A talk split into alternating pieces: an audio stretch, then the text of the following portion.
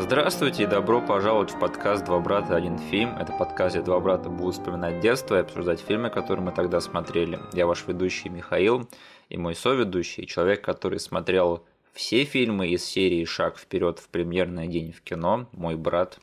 Денис. Эм, пожалуйста, поставьте нам лайк везде, где можете. Все ссылки, которые будут вам непонятны, будут прописаны в описании к этому эпизоду на YouTube. Вступайте в нашу группу ВКонтакте и подписывайтесь на наш канал. А сегодня мы будем обсуждать фильм под названием «Бестолковые» 95 -го года или «Между нами Clueless», иногда будем сбрасывать это, этот термин. Это фильм про избалованную богатенькую девочку из Беверли-Хиллз, которая на досуге, чтобы э, как-то себя развлечь, занимается э, сводничеством своих учителей, друзей, подруг и так далее и тому подобное. Но на самом деле ей предстоит понять, что ей самой тоже надо бы найти любовь, и начинает твориться всякая 90-я молодежная хрень. Денис, я помню, что мое знакомство с этим фильмом началось с того, что я увидел анонс этого фильма по СТС, кажется, да, точно. И ты мне сказал, о, в этом фильме будет прикольная шутка про то, что ее чувак ограбит на заправке и заставит читать до 100, пока сваливает сам после ограбления. Ну и как, я продал тебе фильм? Да, конечно, я такой, о, ну раз Денис считает, что это какой-то крутой фильм, надо смотреть и тоже считать, что это какой-то крутой фильм. Расскажи, откуда ты знал этот фильм до того просмотра по СТС? Э, это был такой же просмотр по телеку. Угу. Как обычно у меня бывает, я никогда не умел попадать на начало фильма. Поэтому я попал э, на просмотр этого фильма примерно в районе этого ограбления. Ты пропустил значительную часть. Да, и кажется, это был тоже просмотр по СТС, потому что этот фильм идеально вписывается в их сетку вещания. Да. Но я помню, что уже тогда, я вот смотрел его в первый раз, я вообще не понимал, что из себя представляет этот фильм. Потому что, ну, мы, надеюсь, об этом еще подробно поговорим. У меня столько мыслей, да. У меня первые впечатления были так. Я точно знаю, что из себя должен представлять этот фильм, потому что как он выглядит. Да. И потому, какие там э, типа, персонажи и где это происходит. Но какого черта ни, из, ни одной из тех не знаю, э, клише и штампов не выстреливает раз за разом во всех этих сценах, и происходит какая-то дичь. Это вообще весь мой поинт всего этого эпизода должен был быть, что этот фильм на самом деле не то, чем он кажется на первый взгляд. Причем я вот это вот очень лайтово уловил в первый свой просмотр. То есть запомнил я, конечно, просто какие-то гэги и смешные моменты, которые я потом тебе рассказал, да? Да. Но какое-то не знаю, небольшое, какой-то небольшой дискомфорт я чувствовал еще свой первый просмотр, будучи типа мелким чуваком. А, но оно было недостаточно там, большого э, уровня, чтобы заставить меня что-то там, не знаю, узнавать про этот фильм или как-то записать его в свои любимые. Я просто понял, что, окей, однажды вечером, поздно по СТС, я посмотрел какой-то странный молодежный фильм. Он странно забавный, но я его не раскусил, наверное, потому что либо он слишком тупой, либо я еще не дорос до него. Я еще представляю, сколько вопросов у тебя было, когда ты пропустил ту часть фильма, где объясняется, да. кто является друг другу главной, главной героиней и ее любовный интерес, да. И в конце они сходятся, и ты такой, она что, встречается со своим братом? Какого хрена происходит? С этим моментом вообще у меня э, отдельная история, что ну, раз уж мы э, сейчас говорим в рамках моего первого просмотра, да. э, мой мозг поступил со мной очень, не знаю, правильно. Угу. Он вычеркнул это вообще. Блин, знаешь, я так хотел избежать вот этого вот клише, что когда говоришь про этот фильм, то первое, что приходит в голову, это типа она встречается со своим братом, какого хрена. Я так хотел этого избежать, и мы все равно в это свалились. Блин. Короче, говорю, я вот этот вот э, весь замут ага. понял только, когда начал гуглить его в эру интернета. Угу. И у меня просто были очень неоформленные воспоминания по поводу этого. То есть, по сути, там какой-то параграф текста из статьи на английском языке про влияние этого фильма, да, там на молодежь 90-х и на кинематограф. Да, я такой читаю один параграф, такой думаю, о боже, о боже, оно там было реально. Но все это время я вообще не думал об этом, потому что мой мозг вычеркнул это. Я считал, что, чувак, это не важно для тебя инфа, смотри там на то, как ее грабят и заставляют считать до 100. Для тех, кто не знаком с этим фильмом так близко, да, или кто, может, забыл, нет, она не встречается со своим братом, они не кровные родственники, они вообще даже не от одного отца, не от одной матери, вообще даже не кузены, вообще ни в какой, ни в какой степени. Да. То есть мы еще про это поговорим, но ничего такого криминального в этом не было. Это просто наши детские мозги, да, которые еще за переводом не всегда могли уследить, кто там кому приходится. У нас такие вопросы вот были, особенно у меня в детстве. Ох, ну слушай, ты сказал один очень важный момент, э, прямо снял у меня с языка, потому что вот ты сказал, что этот фильм был таким типичным фильмом СТС, да. Угу. И, и я просто хотел сказать, боже мой, вот э, чувак, который тогда сидел в те годы на СТС и занимался составлением программы для э, их фильмов, этот чувак просто знал свое дело просто вот на все сто. Его не зря взяли на эту работу. Угу. Потому что, я не знаю, возможно, это я проецирую, но я вот даже вот сейчас, когда пересматриваю эти фильмы в цифровую эру, я замечаю, боже, насколько же они все похожи. Они даже сняты вот примерно на одни и те же линзы и объективы, и в том же аспект рейтио, что и все остальные эти фильмы. То есть это вот... У меня вот образ э, фильма по СТС, он примерно следующий, что это вот какая-то комедия, какой-то ромком или просто молодежная какая-то вещь, американская и обязательно из 90-х и 80-х. То есть это вот эти фильмы, они, конечно, разные, если в них разобраться, но вот потому, как они выглядят, да, то есть бестолковые, там, Билли Мэдисон, Назад в будущее, вот все эти, Майор Пейн, да, вот эти вот все нестыдные э, студийные комедии с бюджетом, которые снимали в Америке в 90-е, 80-е. И это просто вот чувак, который этим занимался, он сто процентов знал свое дело. Они вот прям так молодцы работали над тем, как, они программируют своего зрителя и какие фильмы от них ожидать. И то, что у них получалось находить все это еще в те времена, это большой-большой респект от меня. Ну, просто получается, они, во-первых, занимались параллельно двумя процессами, да, формировали вкусы своей аудитории. Да и находили, что еще э, можно там э, накинуть в будущем для того, чтобы поддержать интерес, потому что они сформировали свою аудиторию. Да. Там мы с тобой вот сидели и знали, окей, СТС нас не разочарует, если мы даже рандомно как-нибудь воткнемся в какой-нибудь фильм. Да.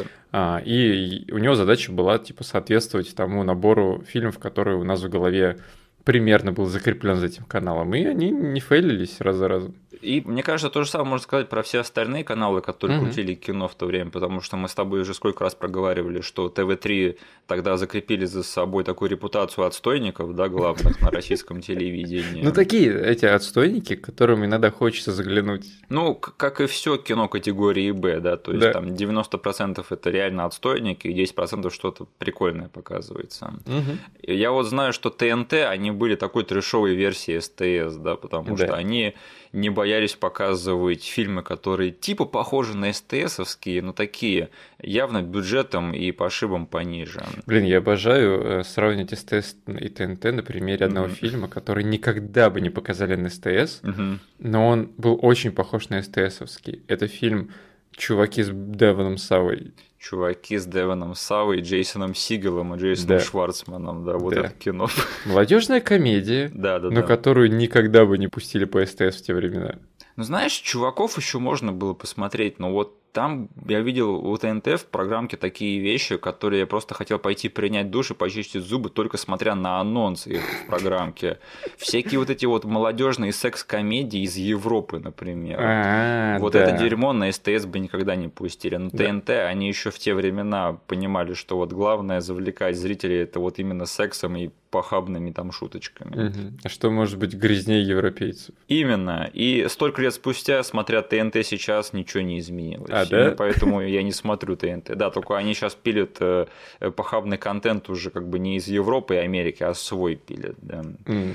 В общем, э, это все очень хорошо, но возвращаясь к фильму «Бестолковые», я тогда посчитал, что это хороший фильм, и мне он тогда понравился. Но я тогда посчитал, что типа это один из многих таких. То есть я бы не сказал, что этот фильм был для меня прям каким-то монументальным в детстве. Угу. Но тем не менее, когда я повзрослел и как-то начал разбираться вообще, что где в американской поп-культуре, и я заметил, что про фильм «Бестолковые» ходят совсем другие разговоры, чем про многих сородичей по его жанру, да, это вот молодежные комедии и ром романтические комедии, вот эти чик-флики. Я заметил, что про Бестолкового говорят намного более уважительно и намного более культово, чем про все остальное. Угу. И когда я это узнал, на самом деле это звучало для меня очень логично. То есть я такой, ах да, я просто прекрасно понимаю, почему этот фильм чем-то отличается в глазах массового американского зрителя. То есть я так, да, это логично, что типа этот фильм не посчитали проходной комедией, что он собрал какую-то культовость вокруг себя.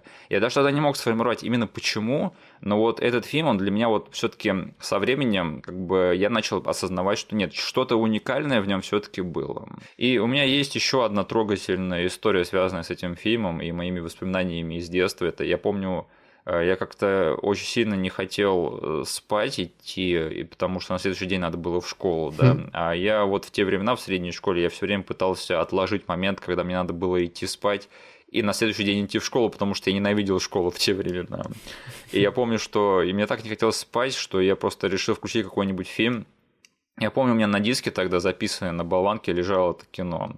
Я решил его врубить, и я помню, я тогда на ночь его посмотрел, и, блин, мне так э, поднялось настроение, этот фильм так зарядил меня позитивом, что не страшно было на следующий день идти в школу. Да, то есть э, такое небольшое еще ностальгическое воспоминание. Спасибо за то, что тот фильм тогда меня немножечко спас. А у тебя по воспоминаниям все или не знаю, может быть, ты хотел что-нибудь добавить? Ну, у меня ровно то же самое случилось, когда я наткнулся на те же самые статьи, про которые ты говоришь. Да. То есть я, по сути, для себя в тот момент доказал, что да, я не сумасшедший был тогда, и что что-то я углядел, угу. и слава богу, то есть у всего этого есть развитие у этой истории, что не только я почувствовал что-то похожее, есть люди, которые более э, умные по части кинематографа, сейчас пишут про это. Да, да. И я, по сути, просто прокрутил все, что я видел в этом фильме в детстве, угу. э, через призму этих статей, понял, окей, ладно, это все было в том фильме, и я это плюс-минус видел. Оно там не с потолка взялось, мне не придется заново вообще переоткрывать для себя этот фильм. Угу. И я, да, надо сказать, что я к нему возвращался на протяжении вот всех этих лет, то есть э, уже в цифровую эру, там я пару раз его уже пересматривал, и это супер такое быстрое кино, как бы его пересмотреть на самом деле не надо много очень эмоциональных сил к этому прикладывать. Угу. Но началось все с того, что э, этот фильм э, сняла и написала очень успешный в популярном кино Америки режиссерка и сценаристка Эми Хекерлинг. Мы, по-моему, уже в некоторых подкастах это проговаривали, да, но надо все-таки повторить, что это женщина, которая своим фильмом «Беспечные времена в Риджмонд Хай», она, по сути, изобрела жанр молодежной комедии в том виде, в котором мы его знаем, да, потому mm-hmm. что это была первая такая настоящая молодежная комедия 80-е, и только после нее уже пошли все эти фильмы Джона Хьюза и так далее и тому подобное. И это была первая комедия там про укурыши на эту тему, да, там на тему секса, вот это все возвращается именно к этому фильму. И тот фильм, он был супер успешным и запустил ее карьеру, и она просто стала очень популярной, успешной э, коммерческой режиссеркой и сценаристкой. И впоследствии она даже вот снимала такие фильмы, как она сняла один из фильмов из серии «Каникулы» с Чеви Чейзом, я точно не знаю какой, потому что для меня они все на одно лицо. Что-то с Европой связано. Да, вроде бы. И еще она создала франшизу, уж кто бы говорил, да, где там Брюс Уиллис озвучивает младенца. Джон Траволта.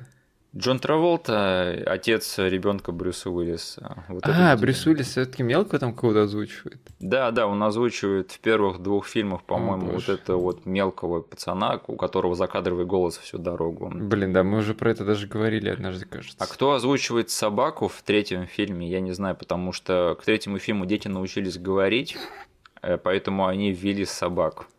И кто озвучивал этих собак, я не знаю, извините. Хотя эта часть именно та, та часть, которую я лучше всего помню, да, про собак. В общем, когда та франшиза закончилась, а, она пришла на студию Fox и сказала, ребята, вам что-нибудь надо снять? И ее попросили написать новую молодежную комедию, потому что это вот, э, ну, возвращаясь к истокам ее карьеры, да, ее первая была успешная работа, как раз-таки тоже молодежная комедия, поэтому не мудрено, что ее опять попросили это сделать. Но ей не хотелось, потому что она думала, что она сказала вроде бы все, что хотела своим первым фильмом. Ну, типа, ее все-таки просили снять именно это. И она решила, что единственное, что она может сейчас снять, это не снять как бы обычную молодежную комедию.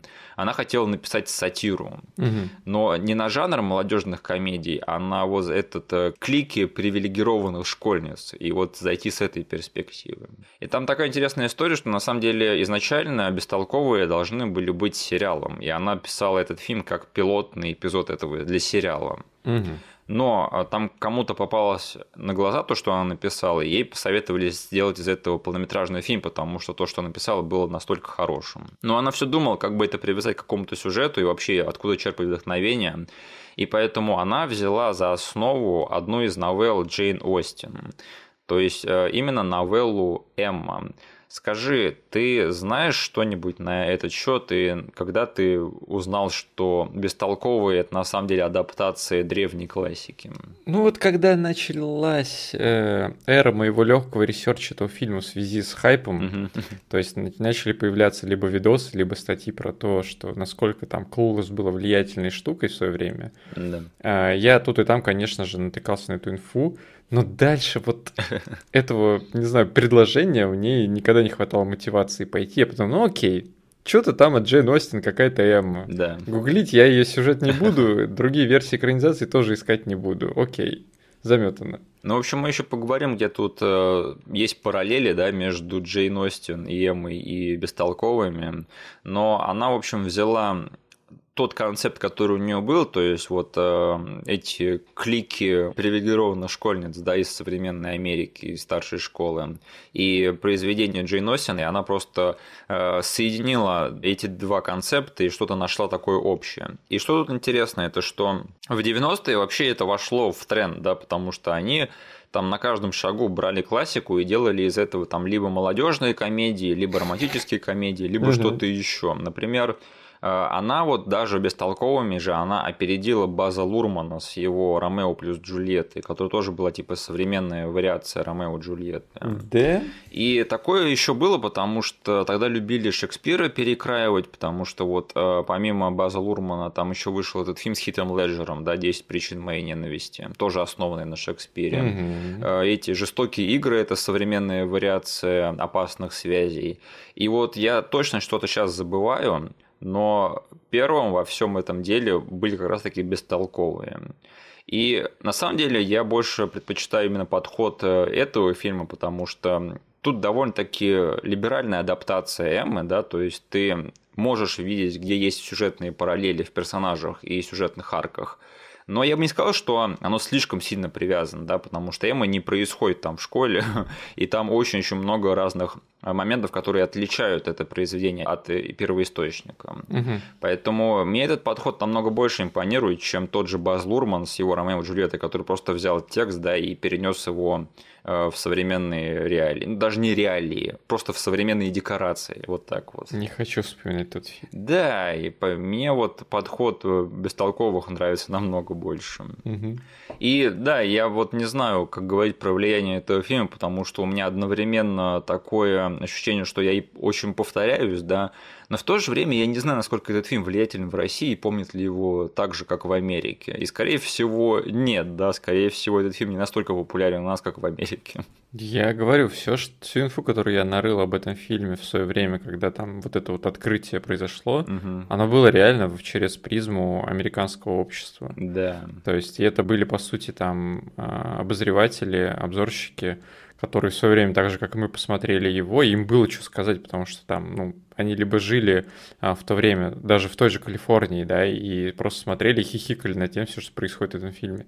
А мы были, блин, чуваками, которые рандомно на СТС попались на этот фильм, что-то там углядели, посмеялись, и все. И я, я, мне кажется, сейчас вот у этого фильма, не знаю, не такая уж и большая слава э, в ру сегменте. Да, то есть в Америке это прям крестный отец чикфликов, можно так сказать. Прям одно из самых ярких олицетворений кино 90-х. И 90-х в кино, как такого исторического периода.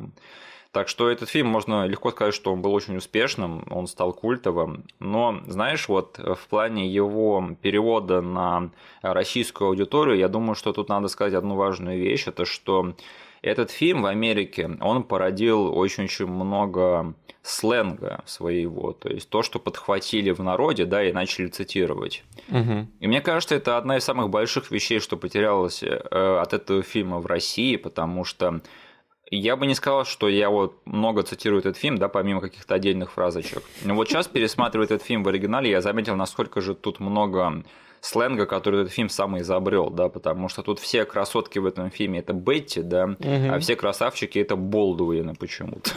Да. Ну и, конечно же, манера Шер в каждой непонятной ситуации говорить as if, да, все это недоступно российскому зрителю, который не знает английского языка и который никогда не смотрел этот фильм в оригинале. Поэтому э, мемность этого фильма, к сожалению, она просрано абсолютно в России, на мой взгляд, но его мемность в Америке, насколько оно разошлось в народ, его это нельзя недооценивать, даже если вы этого не понимаете. Угу. И еще вот про влияние этого фильма и вообще насколько он разошелся в массы, насколько был популярен, я думаю, за меня может сказать весь, так скажем, мерч, который породил этот фильм. Потому что я вот углубился в этот вопрос, и я был в шоке от того, сколько побочных всяких продуктов этот фильм породил. Mm-hmm. Вот, например, смотри, ты знал, что, оказывается, по Clueless запустилась в свое время целая серия книг, которая насчитывает на данный момент уже 21 новеллу. Чего? Вот я, я сам не знаю, что про это думать на самом деле. До сих пор не переводил эту информацию. По бестолковым еще были комиксы, не так давно поставили мюзикл на его основе. Кстати, очень-очень плохой мюзикл, насколько я слышал. Блин, я только хотел спросить, хороший ли он или нет. Он э, и рядом не валялся с хизерсами и дрянными девчонками, которые... Угу. Дрянные девчонки, кстати, тоже любят ругать этот мюзикл, но, на мой взгляд, он не так плохо, но по Клулос, говорят, очень-очень плохой мюзикл получился. Угу. И э, еще очень важно сказать это, что по Бестолковым был целый сериал снят. Что? И я как бы, у меня где-то вот в подкорке хранилась эта информация, что по Бестолковым есть сериал. Но я почему-то всегда думал, что это был один из тех сериалов, да, у которых сняли там пилотный эпизод, и который там, возможно, показали, а возможно, и нет, и на этом все закончилось. Но э, в этом ресерче я для себя вот конкретизировал эту информацию, что, оказывается, был сериал «Бестолковые», который шел аж целых три сезона. Боже, и там актеры из фильма. Я вот погрузился в эту кроличью нору во время ресерча и вообще решил выяснить для себя, что представляет из себя этот сериал. И я на самом деле столько всего про него узнал нового, что оказывается там сколько пять актеров из фильма перекочевали в этот сериал на своих же ролях, угу. что, по-моему, не происходит вообще никогда. То есть, когда снимают сериалы по фильмам, ну там максимум, возможно, один актер перекочует в лучшем случае. Угу. Но, скорее всего, даже этого не произойдет. А тут пять актеров остались на своих ролях. Это раз. Во-вторых, э, Пол Рад, Брэкен Майер и Бриттани Мерфи появлялись в эпизодических ролях в этом сериале. Mm. Но они играли не тех же персонажей, что из фильма, они играли других, то есть просто второстепенных на одну или две серии. Ну вот это вот зачастую происходит да. во всех других сериалах, когда ты э, уломал типа звезду полнометражки прийти к себе в сериал, это обычно камео какого-то проходного чувака. Именно, да-да-да. Еще э, в одной из серий этого сериала у них был кроссовер с Сабриной маленькой ведьмой. Что? Прикинь, бестолковые и Сабрина это одна и та же вселенная. Блин. И в третьем сезоне на хэллоуинскую серию они пародировали Крик. Блин. Вы знаешь, я, я вот когда все это узнал, я такой, мне что, пойти посмотреть это дерьмо, что ли?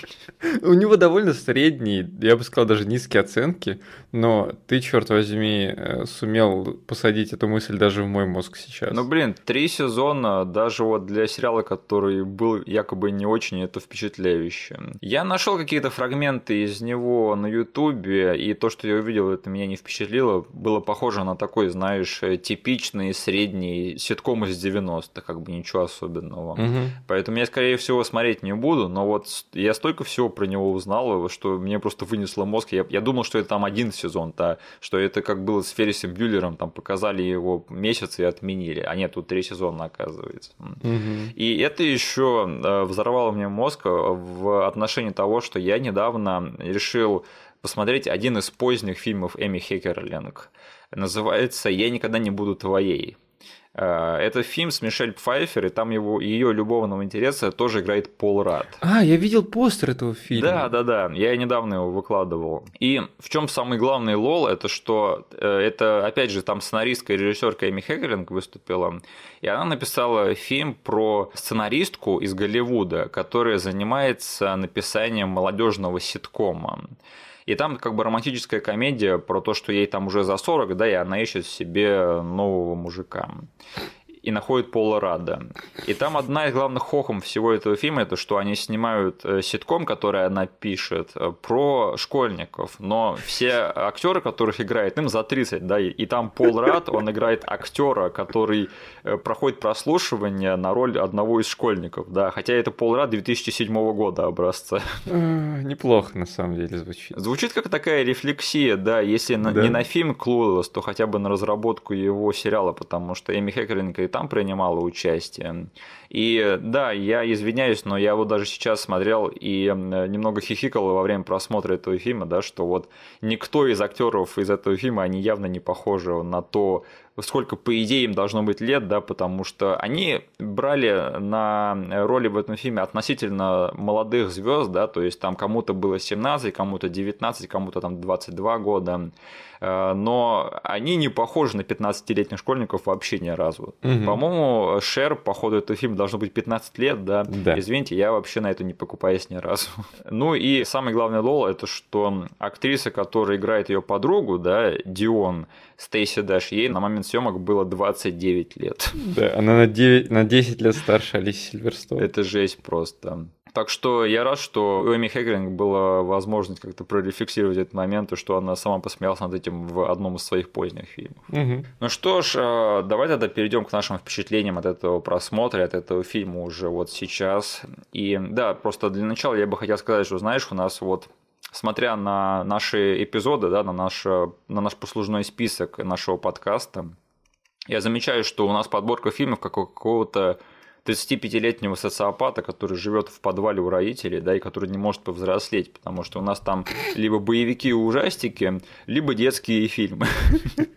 Так что я очень рад, что мы наконец-таки с тобой решили разбавить все это дело таким откровенным чик-фликом, да, чтобы показать, что мы с тобой парни, которые не боятся проявлять чувства, да, мы с тобой можем посмотреть чисто женское кино и э, не проявлять никаких комплексов на этот счет. Да. Денис, скажи, э, как тебе сейчас на пересмотре фильм «Бестолковые», какие чувства он у тебя вызвал? Так скажу, у меня это второй э, осознанный просмотр фильма. Угу. Первый был, наверное, лет пять назад, когда как раз-таки началась вся вот эта вот э, деятельность по ресерчу, да, что, что этот фильм себя представляет, какого черта все о нем говорят. Да-да-да. Вот, и я тогда посмотрел его, дико насладился, и по сути сейчас у меня был такой ностальгический э, повторный э, трип туда. Хм. То есть, по сути, у меня уже было сформированное мнение насчет этого фильма, я понимал, что он себя представляет, и мне там хотелось еще раз э, посмотреть его и там, не знаю, вслушаться в некоторые диалоговые вещи, да, то есть которые разбросаны тут и там очень маленькими хентами, на самом деле, которые очень легко в переводе потерять.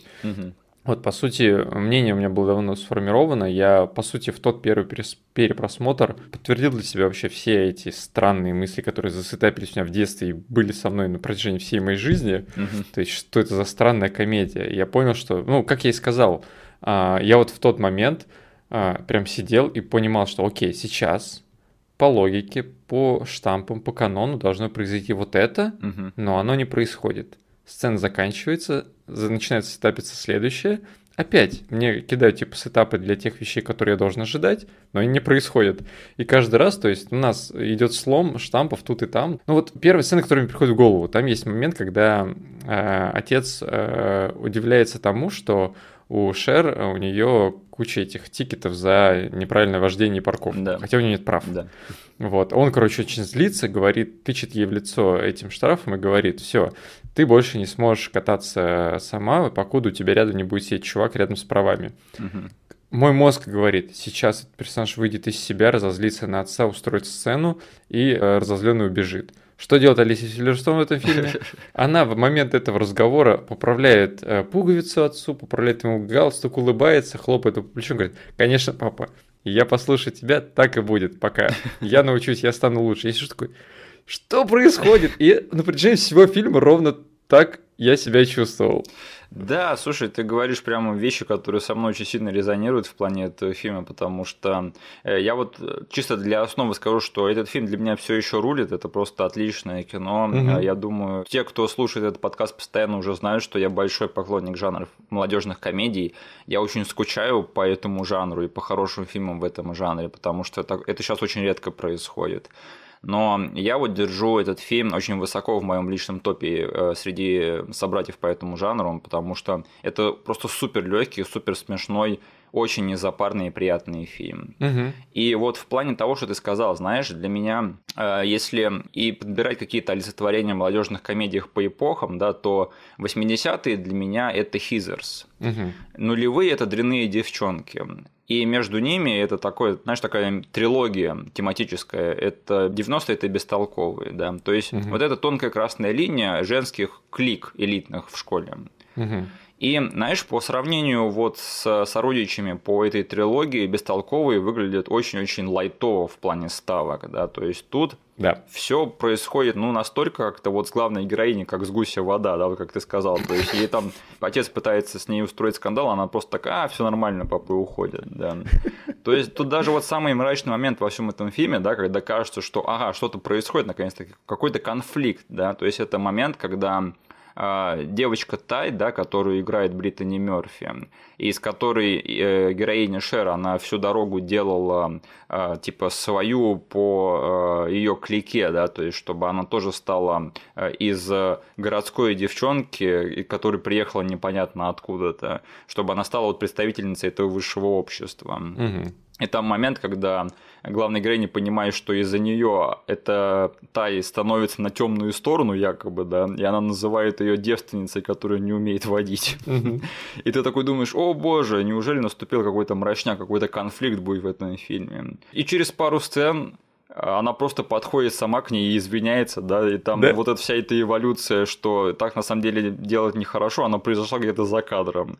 Это вот каждый раз, когда кажется, что что-то должно произойти в плане такого конфликта, да, и в плане, что э, сейчас начнется какой-то импульс в сценарии, оно все куда-то сглаживается, да.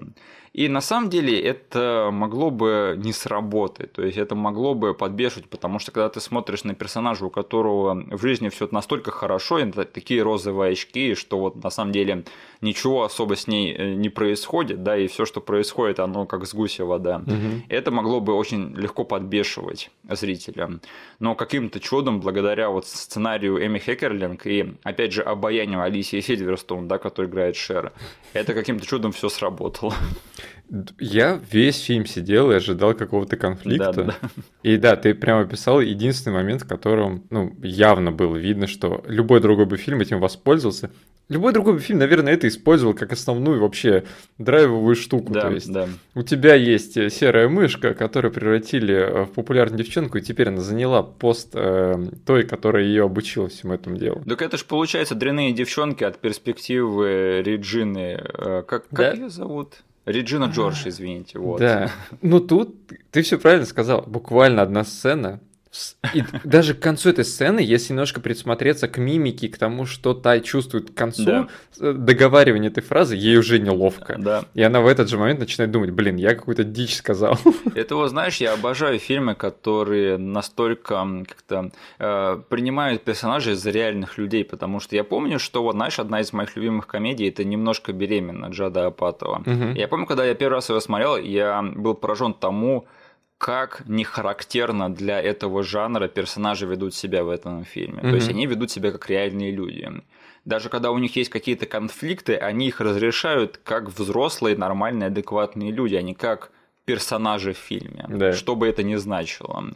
И мне кажется, что вот ДНК этого есть в «Бестолковых», несмотря на такую яркую жанровую оболочку чикфлика. Персонажи в этом фильме, на них просто приятно смотреть, потому что это адекватные, нормальные, приземленные люди, тем не менее. Плюс ко всему этому, ты вот сказал про обаяние Алиси Сильверстоун. Я просто не могу сказать насчет того, что все в этом фильме, они написаны какими-то добрыми, что ли, человеколюбыми все. Гуманистически. Да, то есть даже конфликт между ними там на почве, не знаю, популярности парней, отношений, он все равно по итогу скатывается к тому, что все друг друга обнимут, все друг друга подбодрят и все такое. То есть у нас, по сути, ну, блин, вы должны понимать, э, там, наших слушателей хочу немножечко просветить, что у нас главная героиня — самая популярная девчонка в школе. Да-да-да. И к концу фильма она, по сути, оста- оставаясь такой же популярной, богатой, ни с кем не разосравшись, она устраивает э, там сбор э, средств на благотворительность. Да. Вот. Э, и она начинает этот фильм супер добрым персонажем и заканчивает супер добрым. Я такое не часто вижу, и, блин, э, там кто-то может по итогу, знаешь, разложив на формулу какой-то на составляющий такой концепт, сказать, где развитие, где все то же самое, где конфликты, где ставки. И ты правильно сказал, что этому фильму, там, не знаю, очень с большой долей вероятности э, он мог просто провалиться на всем этом поприще Да. и стать просто неинтересным э, зрелищем. Но каким-то образом вот этот вот микс очень лайкабл актеров, персонажей и сценария, и того, как это снято, сколько, не знаю, просто рандомных разговорных шуток э, запихнуто в этот фильм, оно сработало так, что реально получился фильм, которому, ну, не знаю, я подобие такого фильма сейчас не могу вспомнить из тех, что я смотрел. Тут даже вот самый неприятный персонаж, да, который, на мой взгляд, так и не находит никакого искупления, это вот э, Элтон, да, которого играет Джереми Систа. Да. Он у меня всегда запоминается таким криповым чуваком, который ее сексуально домогается в машине, да, а потом ее бросает. А сейчас я пересматриваю такой, ну, на самом деле он не то, чтобы ее сексуально домогался, да, он просто пытался ее поцеловать. И она сама его прогнала, когда он от нее уехал. То есть он там ее так полубросил, конечно же, да, он поступил не по-джентльменски. Но он предлагал ей а, вернуться обратно в машину, подвести ее до дома.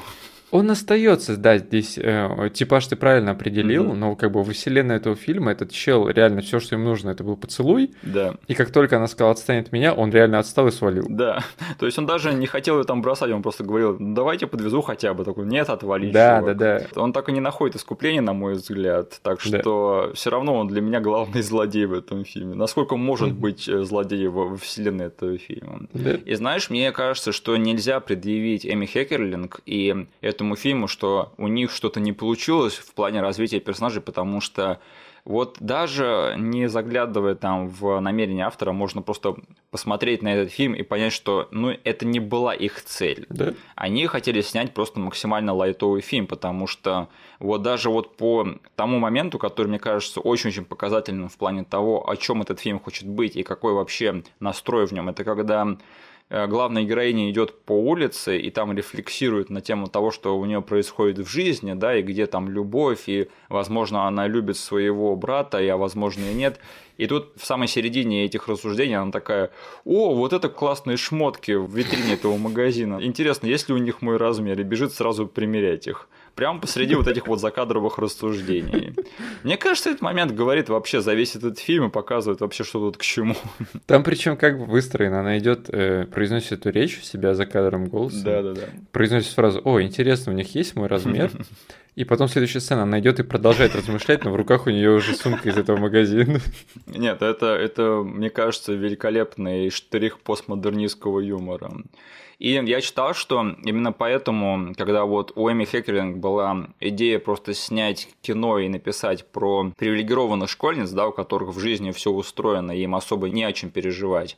Ей первое, что пришло в голову, это вот как раз-таки книга Эмма, да, Джейн Остин, которую она читала в юности. Мгм. Ей показалось, что вот персонажи в Эмми и персонажи в ее задумке, они в чем-то похожи, потому что, насколько я понимаю, я не читал вот эту вот книгу, но насколько я понимаю, это что э, в той новелле там похожие перспективы. То Там, там тоже такая героиня, у которой все вот э, э, в жизни, оно что не происходит, все как с гуся вода. Мгм. И мне это нравится, потому что это показывает то, насколько на самом деле вот эм, искусство рассказывания истории, да, и сюжеты, что одни и те же примерно плюс-минус вещи были, сколько там, многие века назад, да. Мгм. Оболочка сменяется, но темы и персонажи, и сюжеты остаются. И мне кажется, что это еще одно доказательство в эту пользу. Мгм. И э, я вот просто как бы уважаю этот фильм за то, что вот она намеренно пыталась сделать кино, которое как бы выглядит таким традиционным, да, и ты ждешь, что это будет такой обыкновенный фильм с СТС, да. Но на самом деле ты понимаешь по ходу его просмотра, что этот фильм не совсем играет по правилам. И именно поэтому, мне кажется, этот фильм оказал такое влияние. Вот ты уже затрагивал эту тему, да, что этот фильм, он никогда не делает то, что ты от него ожидаешь. Да. И я помню, что вот на каком-то подсознательном уровне меня даже в детстве это поражало, но я тогда не мог оформить это, это в слова, потому что меня удивляло то, насколько тут на самом деле витиеватый сюжет. То есть каждые 20 минут этот фильм идет в каком-то новом направлении. И это отличает его от многих собратьев по жанру, потому что, ну, большинство романтических молодежных комедий, да, у них там одна завязка на всю дорогу, и они от нее пляшут. А в «Бестолковых», мне кажется, тут вместо одного фильма ты получаешь четыре, потому что сюжет этого фильма, мне кажется, можно разделить примерно на четыре подсюжета. Во-первых, это Шер сводит своих учителей в начале, да. Да. Потом она делает из э, новенькой Тай девушку высшего общества, скажем так. Третий подсюжет – это она мутит с чуваком, который в конце концов оказывается геем. Да. И, грубо говоря, все, что происходит после этого, что можно охарактеризовать, как она влюбляется в своего брата. Мгм. И все это подкреплено такой общей аркой взросления Шера, и как она превращается из избалованной чересчур позитивной девчонки в влюбленную, избалованную, чересчур позитивную девчонку. Я просто хотел добавить, что в этом фильме э, реально очень сложно нащупать или углядеть какую-то классическую структуру, да? Да, да. И это ему идет на пользу реально. Да, потому что «Бестолковый» — это очень-очень редкое кино в сфере молодежных романтических комедий, которое движимо персонажами, а не сюжетом. Мгм. То есть обычно к такой схеме прибегают более экспериментальные фильмы. Как бы, а тут кино, которое должно вроде бы играть по правилам и по канонам э, своего жанра, но на самом деле оно их обыгрывает и является намного более нестандартным, чем кажется на первый взгляд. И именно поэтому этот фильм, мне кажется, настолько запомнился в американском сознании, потому что если бы это была очередная молодежная романтическая комедия, ну, она была бы, наверное, прикольной, да, и смешной, но она бы так не запомнилась. А тут фильм, который прямо удивил своих зрителей тем, чем он на самом деле был, и за это очень-очень большой респект. Ну и, конечно же, надо сказать, что это еще и остроумная сатира, да, на элиту, потому что этот фильм, он одновременно показывает как бы элиту и прикольными, да, но он умеет над ними посмеяться на самом деле. Этот фильм называется «Бестолковые». Именно, да. Потому что вот представь, если бы этот фильм был выполнен вот без этого своего сатирического юморного слоя. Ну, мне кажется, это было бы невыносимое кино. Да. То есть, на самом деле, вот таких фильмов, которые не умеют над собой посмеяться, да, но на самом деле вот искренне рассказывают про проблемы привилегированных тинейджеров, да, их на самом деле много. И ни один из них они не дотягивает до бестолковых, потому что они не так крутые. Потому что, на самом деле, вот без своего сатирического слоя, мне кажется, мы бы просто получили сериал Беверли Хиллз, да. Да, что, ну, по сути, наверное, получился бы, не знаю, действительно Беверли Хиллз, который Да-да-да. тут и там бы сваливался в какую-то драму, да, потому Мгм. что нам нужно начать сопереживать этим детишкам, Да. несмотря на то, что они, черт возьми, в Беверли Хиллз живут. Там, я как бы не говорю, что у людей из Беверли Хиллз не бывает проблем, А я так говорю. Вот, но а, добавить вот этот вот странную, на самом деле, для многих людей обертку из сатиры, Да. для а, этого топика. Это на самом деле довольно-таки смелый, э, не знаю, шаг, и классно, что у них получилось это провернуть. Я просто вот уважаю эту перспективу, да, и мне нравится, что она это добавила, и что она вообще додумалась до этого, потому что она так подумала вот на, насчет того, что она собирается писать и снимать. И она такая, да какие проблемы могут быть у этих детей? Они, блин, вообще сидят в Беверли-Хиллз, у них ничего не может быть. Давайте над этим посмеемся, давайте покажем все, как есть на самом деле. И вот благодаря вот этой вот зоркой, едкой комедии Эми Хеккеринг, мне кажется, что этот фильм как раз-таки и заработал. То есть было видно, что ей было что сказать. Вот что мне Э, нравится. Это для меня вдвойне интересно, потому что ей на момент выхода этого фильма было 40 лет примерно. Да, да. И это человек, у которого получилось, грубо говоря, в 40 лет посмотреть на текущее поколение тинейджеров Мгм. и сказать что-то актуальное для них, Да, достучаться до них и еще и посмеяться над всем этим делом. Блин, это довольно э, редкий скилл, потому что, ну, большая часть кейсов, когда кто-то из э, старшего поколения пытается высказаться на молодежные темы, заканчивается диким каким-то кринжом или э, очень постыдным фильмом.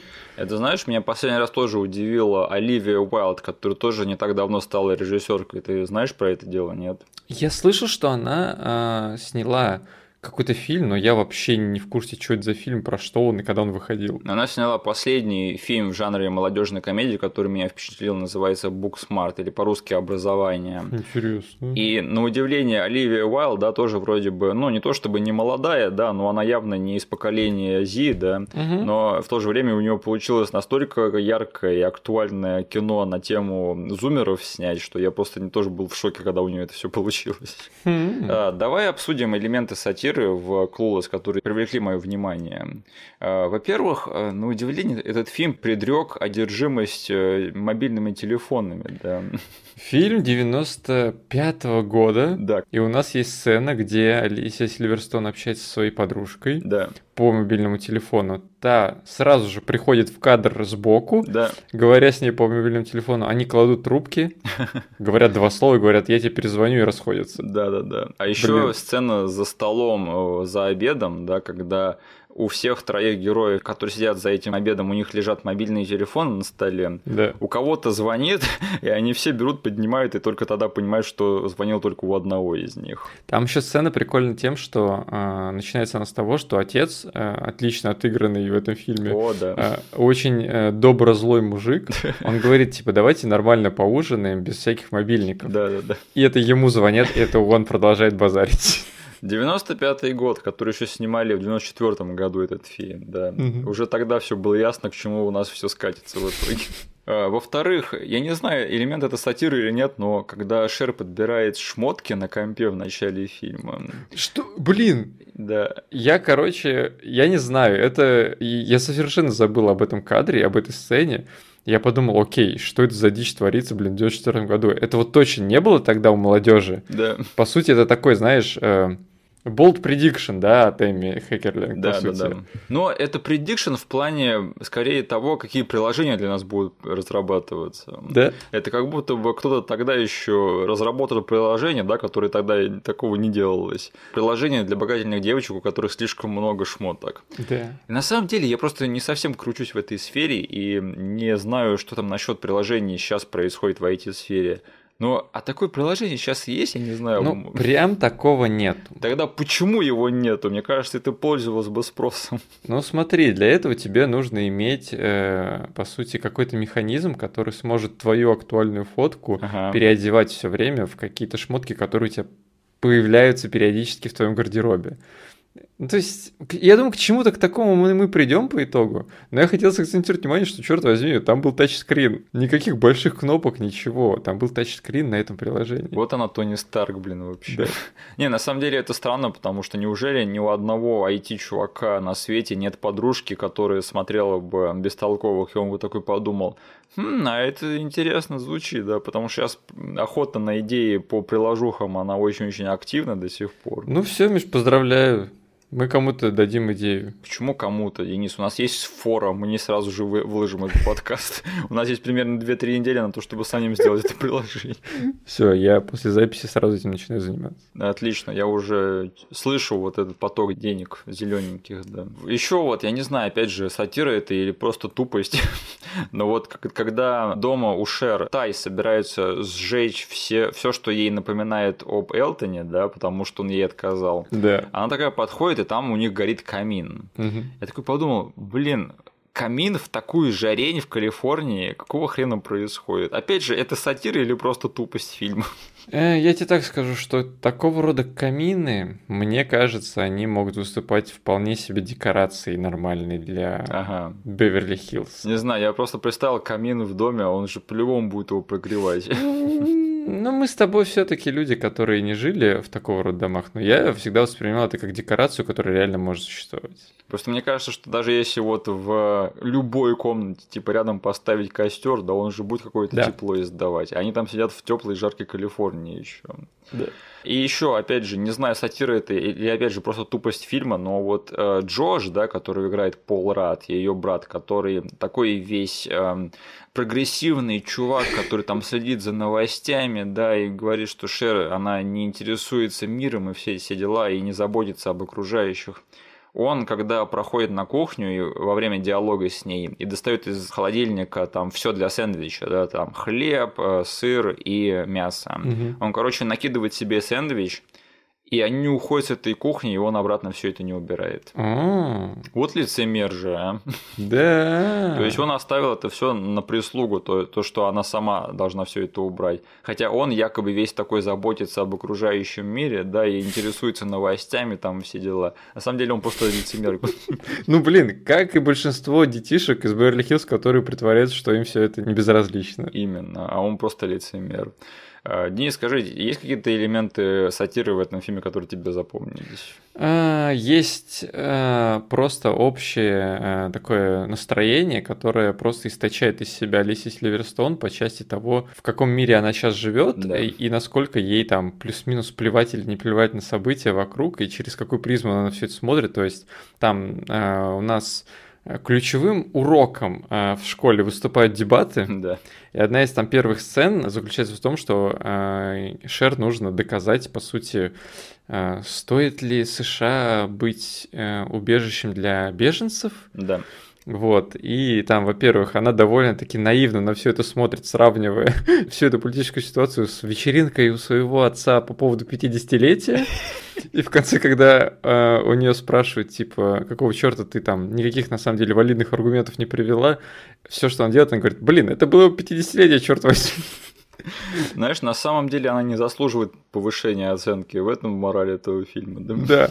И она еще, я вот узнал из тривии, что она там делала э, свою речь э, через призму ситуации с гаитянами. Да. Вот. И Алисия Сильверстоун на самом деле в этой сцене неправильно произносит слово гаитяне. Да, да. Вот. И оказывается, сама Алисия Сильверстоун не знала, как правильно говорить это слово, и режиссер после этого понял, блин, это настолько в стиле Шер, что я оставляю это так.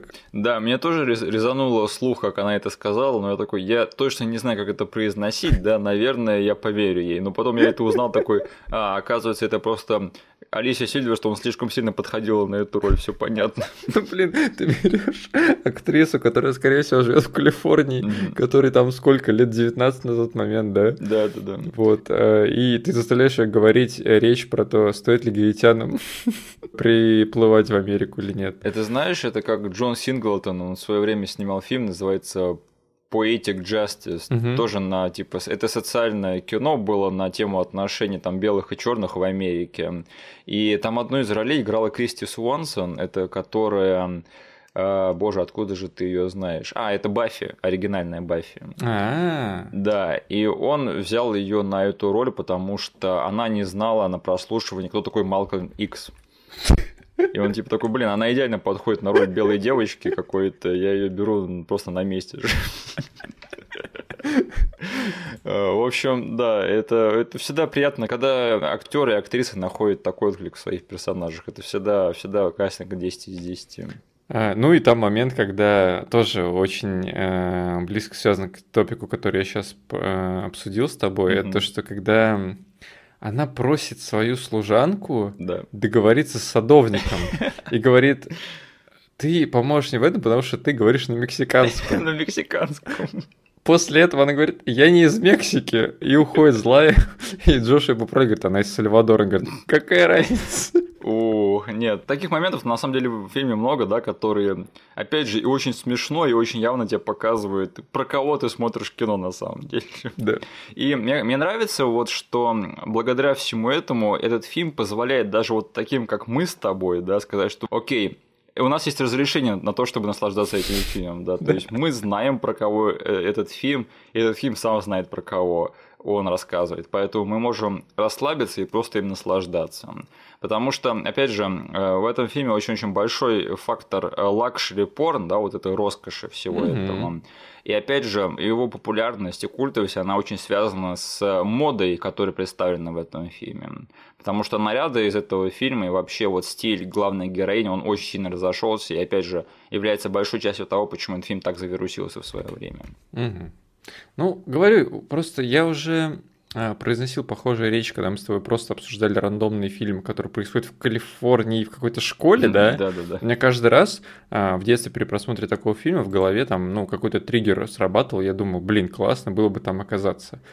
И у этого фильма получилось создать какую-то вот эту сюрреалистичную атмосферу, Да. что я такой, о, школа, Калифорния, я бы хотел там оказаться, потом посмотрю такой, Нет, там какая-то реально странная фигня творится. Эти люди ведут себя очень странно. Они хоть и все дружелюбные и приветливые, Да. но они похожи на каких-то инопланетян все. И я уже тогда такой подумал, нет, я, пожалуй, от этой вселенной в стороне постою. Мгм. Ну, и, кстати, про дружелюбность их, знаешь, это вот редкий пример, да, когда клики богатеньких популярных девчонок их не демонизировали, да, и не выставили токсичными, потому что э, вот в отличие от Хизерс и дрянных девчонок, да, в которых тоже прослеживается этот мотив того, что они берут новенькую, да, или девчонку, которая не состоит в этой клике, и делают из нее одну из своих. Вот э, тут тоже есть такая же сюжетная линия, где они берут вот Британи Мерфи и делают из нее так, такую же. Но они это делают реально потому, что они просто добры к ней, да, то есть они Да. просто видят новенькую, такие, надо из нее сделать как бы свою, показать ей, что тут к чему, и подружиться с ней. То есть у них нет никакого злого мотива в этом плане. Мгм. И вот знаешь, э, сравнивая его с другим фильмом, который пытался быть якобы главной молодежной женской комедией 90-х, это «Королевы убийства», да, с Роуз МакГоуэн. Вот этот фильм пытался быть Хизер с дрянными девчонками 90-х. Ты мне что-то говорил про него. Да-да-да. Что вот он был Хизерсом через 10 лет после Хизерс, да? Этот фильм пытался быть Хизерс через 10 лет после Хизерс, но вот если поставить их рядом с бестолковыми, да, то тут понятно, почему другой фильм победил в массовом сознании. Мгм. Он просто не так хорошо сделан, к сожалению. Ой, какая у него критика жесткая. Да, это, у этого фильма тоже есть своя ценность, да, но это ясно, почему он не стал олицетворением 90-х. Мгм. Ну что ж, давай тогда поговорим про романс с братом в э, этом фильме. Ага. Во-первых, надо сказать, да, что в этом фильме есть Алисия Сильверстоун, а значит, в этом фильме есть не только Человек-муравей, но еще есть Женщина-птица, да, потому Да. что мы все знаем, что Алисия Сильверстоун, она в будущем курлыкнется и начнет скармливать своим детям еду из своего рта, да, то есть как птица. Я видел такое видео, я обязательно оставлю на него ссылку. Блин, ну даже залито куда-то. Да, да, это же из ее там публичной страницы какой-то из Ага. соцсетей. То есть она сама это показала, как она переживала еду и скормила это своему ребенку. Как птица. То есть их природа отношений в этом фильме, да, потому что Шер, она в конце концов понимает, что всю дорогу она испытывала чувство к своему сводному брату, так надо сказать, да. Да, Мгм. все-таки этот термин правильно тут используется. Это реально ее сводный брат, но у них нет ни одного общего родителя. Вот это странно, потому что, значит, он даже не сын ее отца. Да. он сын женщины, с которой мутил ее отец. А, да, они были, получается, в браке и разошлись. Вот честно, я не представляю, что это реалистичные отношения. То есть мне кажется, что если вот есть мужчина и женщина, которые там поженились, да, и потом они разошлись, то этот сын, мне кажется, не имеет права приезжать к своему бывшему отцу, если он ее не отец. Ей Я, не отец. я, короче, вот в рамках этой э, немножечко долбанутой вселенной, да, Э, Справедливо, справедливо. всему этому дал э, пропуск, потому что э, они немножечко попытались это все оправдать тем, что э, он не живет здесь постоянно. То Да. есть Алисия Сильверсон в самом начале фильма удивляется, блин, не хочу его видеть, какого черта он приезжает. Он приезжает, по сути, потусить с отцом, покопаться с ним в бумагах, потому что ему нужна, нужна эта практика, и там у него есть старая комната, где он жил во время брака их родителей. Но он ему не отец. Да, он вот э, по, он по душе, э, как это, такой человек, который готов помочь даже этому пареньку, с которым был как-то связан лет пять назад. Это значит, что какие-то чувства в плане отца и сына у них все-таки между друг другом есть. Да? Значит, какое-то время Алисия Сильверстоун, она жила близко с этим чуваком. Да. Значит, они реально были э, братом и сестрой друг друга какое-то время. Да. Вот это странно. Я говорю, этот фильм, э, там, я вот в тех статьях, которые в свое время нарыл, да, один из самых там больших поинтов, который обсуждался там ближе к концу. Обычно даже целую главу какую-то или подзаголовок выделяли, да, что этот фильм в ответе там за э, эти какие-то некоторые жанры Ага. на очень специфичных сайтах нынешних. М, Вот. э, Из-за некоторых предпочтений того поколения. Потому что я вообще не выкупил эту тему в детстве, и мой мозг это все затер к чертям. мгм. И знаешь, вот эту вот сложную схему с тем, что у них нет кровных родственников, у них типа нет связи по крови, у них Мгм. нет общих родителей, они вообще, их родители вообще развелись сейчас, Да. и ни в каких отношениях.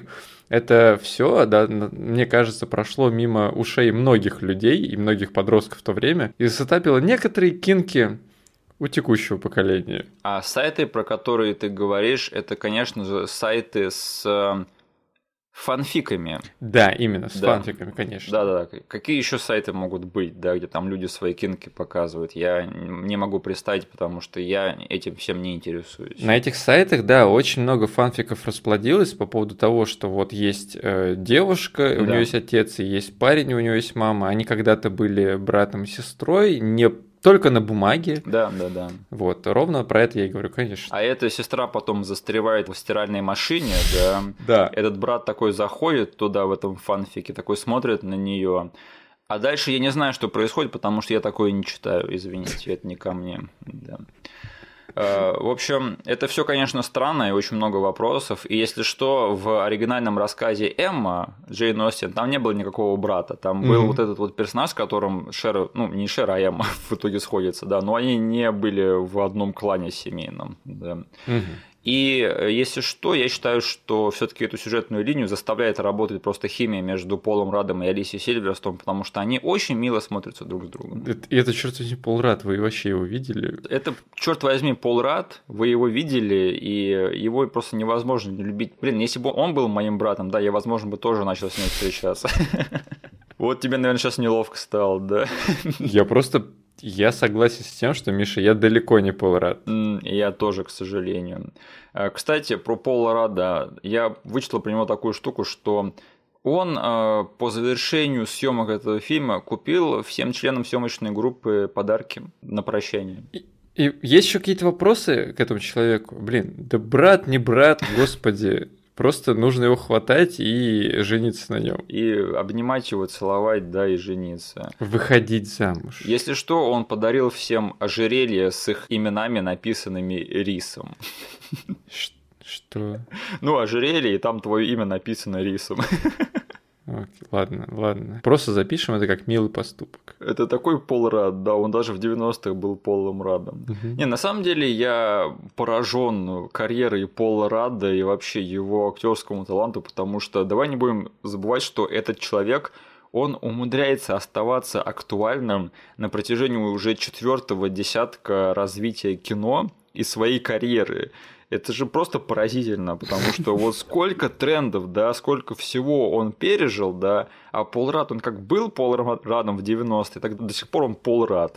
То есть он был Полом Радом, когда ему надо было сниматься в молодежных комедиях 90-х. Он был Полом Радом, когда он снимался в обычных комедиях э, Джада Апату в нулевых. Мгм. Он стал Полом Радом, когда он снимался в супергеройских фильмах от вселенной Марвел, господи. И он сейчас продолжает это делать, и за счет этого всего едет. То есть это же дурдом просто. Вот какой еще актер так мож- смог остаться верным самому себе и еще остаться актуальным в плане своей карьеры, таланта и кино? Но это же, мне кажется, это заслуживает большого-большого уважения. Ну и мне кажется, секрет в том, что нужно ходить каждый раз к Конану на шоу и включать клип из фильма «Мак и я». Именно, именно. Нет, нет, нет.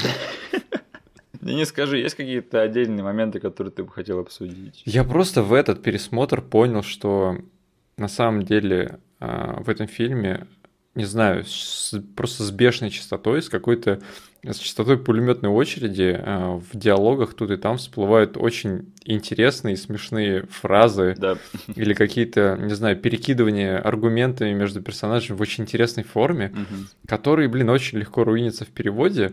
И там я, ну, если на ютубе забить Clueless там Best Moments, да, Да. то очень многие комментарии под такого рода вид видосами э, наполнены чем? Типа люди говорят, о, лучший момент из Клулес. То есть ты, чувак, хотел залить весь фильм, настолько в нем концентрация такого рода событий э, велика, что там, не знаю, я вот в первый просмотр каким-то образом, я не знаю, это очень очевидная шутка, э, но она до меня дошла только во второй просмотр. Там есть момент, когда у них э, занятие физрой, и они тренируются подавать, э, точнее, отбивать мячи теннисные. Да.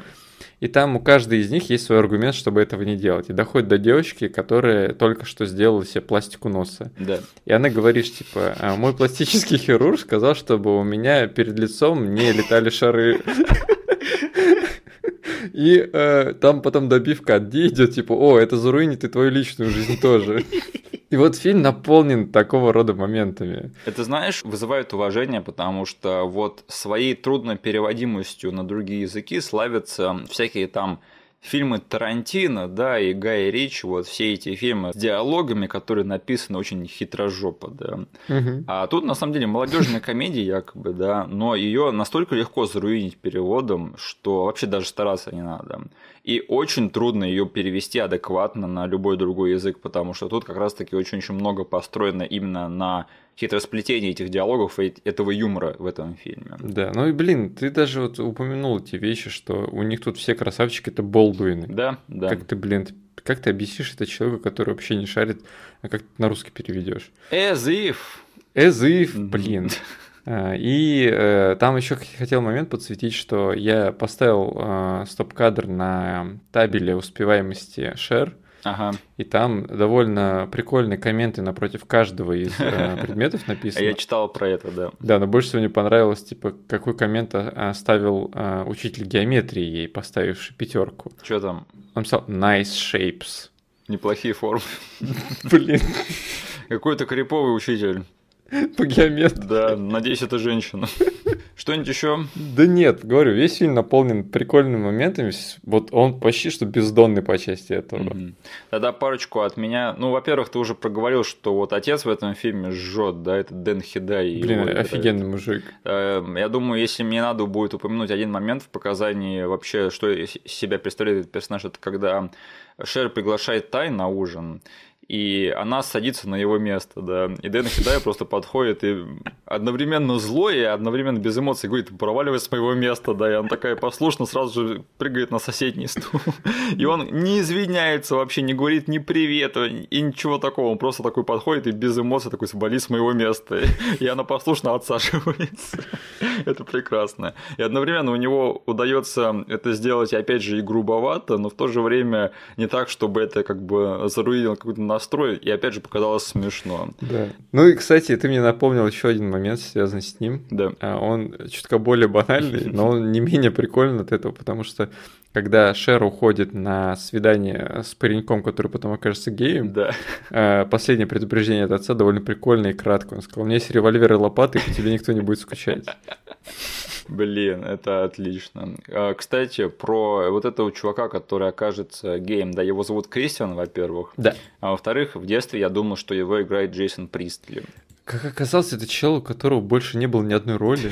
Кто он вообще такой нахрен? У него, кажется, на кинопоиске сейчас стоит фотка его персонажа из Clueless, и больше ничего. Может, это и правда был Джейсон Пристли? Похоже по описанию, похоже. Просто туда же э, я выяснил, что, оказывается, его внутри этого фильма сравнивают с Джейсоном Пристли. И вот Да. этого я раньше не замечал. Я не знаю, возможно, какая-то странная шутка, опять же, в этом плане. Но он реально очень похож на Брэдена из Беверли-Хиллз.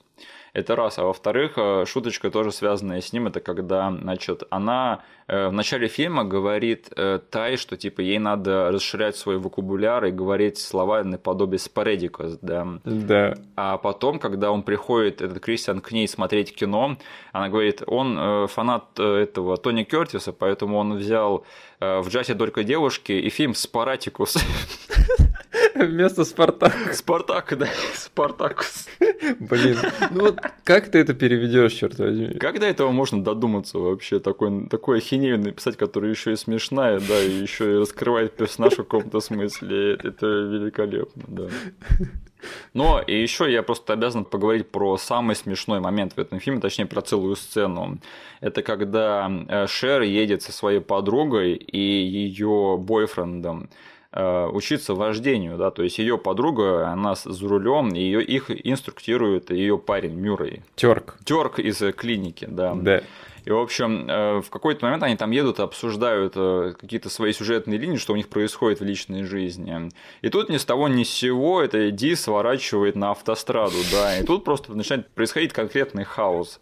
Потому что они там едут, они теряют управление, да, она всего боится, она не умеет водить, там вокруг проезжают байкеры какие-то. Дальнобойщики. И самое крутое, это что Шер начинает орать на проезжающую пару пожилую, типа «Заткнитесь! Заткнитесь!» Я помню, как когда смотрел этот фильм по телеку фоном, да, и был совсем не готов к этой сцене, потому что когда началась, я просто такой отвернулся от компа, начал ржать над тем, что происходит. Ну, просто так классно снято, классно отыграно, там даже, даже словами особо не передает, но это просто надо видеть. Да, это эти э, детишки из Берли Хиллз выехали на хайвей. И она кричит этой старухе, которая ей палец показывает, типа, заткнись, заткнись. Блин, а, обалденное кино. Денис, ты будешь его пересматривать? Да, но очень короткое, но очень легкое. Блин, да, его можно да. с рандомного момента включать, на рандомном моменте выключить. Поэтому, конечно, я его точно буду пересматривать, особенно после того, как я наконец-таки сформировал о нем свое мнение. И оно уже не будет меня беспокоить тем, что оно не походит на все эти молодежные комедии 90-х. Угу. Да, я тоже с удовольствием еще пересматриваю этот фильм много раз. А, я не люблю, когда фильмы так характеризуют, да, потому что просто не люблю. Но это один из тех фильмов, который поднимает настроение. Угу. Ох, ладненько, тогда переходим к финальной рубрике нашего подкаста. Давай обсудим э, реакцию на наш эпизод по сердцу и душе, а точнее ее отсутствие.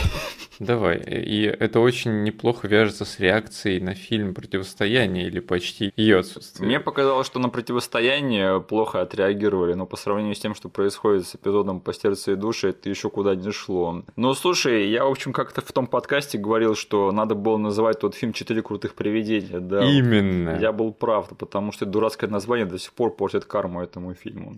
Но мы с тобой попытались, мы с тобой попытались. Кто-нибудь когда-нибудь все таки послушает этот подкаст и поймет, а, неплохой фильм на самом деле. Кто-нибудь помимо нашей мамы. И отпишет там комментарий. Да. Спасибо всем, кто его и так послушал. И спасибо всем, кто его не слушал, потому что какая разница на самом деле.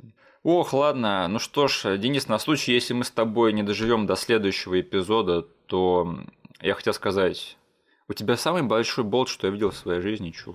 Я так и знал, что ты это будешь использовать в качестве подводки. Меня можно винить? Нет. В, это, в этом фильме больше ничего особо нельзя вспомнить и никак намекнуть на него. Ну что же, на этой неловкой ноте, если про братскую любовь в этом эпизоде недостаточно было сказано, мы вас покидаем и услышимся с вами на следующей неделе. Спасибо, что нас послушали. Пожалуйста, поставьте нам лайк везде, где можете. Все ссылки, которые будут вам непонятны, будут прописаны в описании к этому эпизоду на YouTube. Подписывайтесь на наш канал и вступайте в нашу группу ВКонтакте. Спасибо всем, до свидания. Всем пока.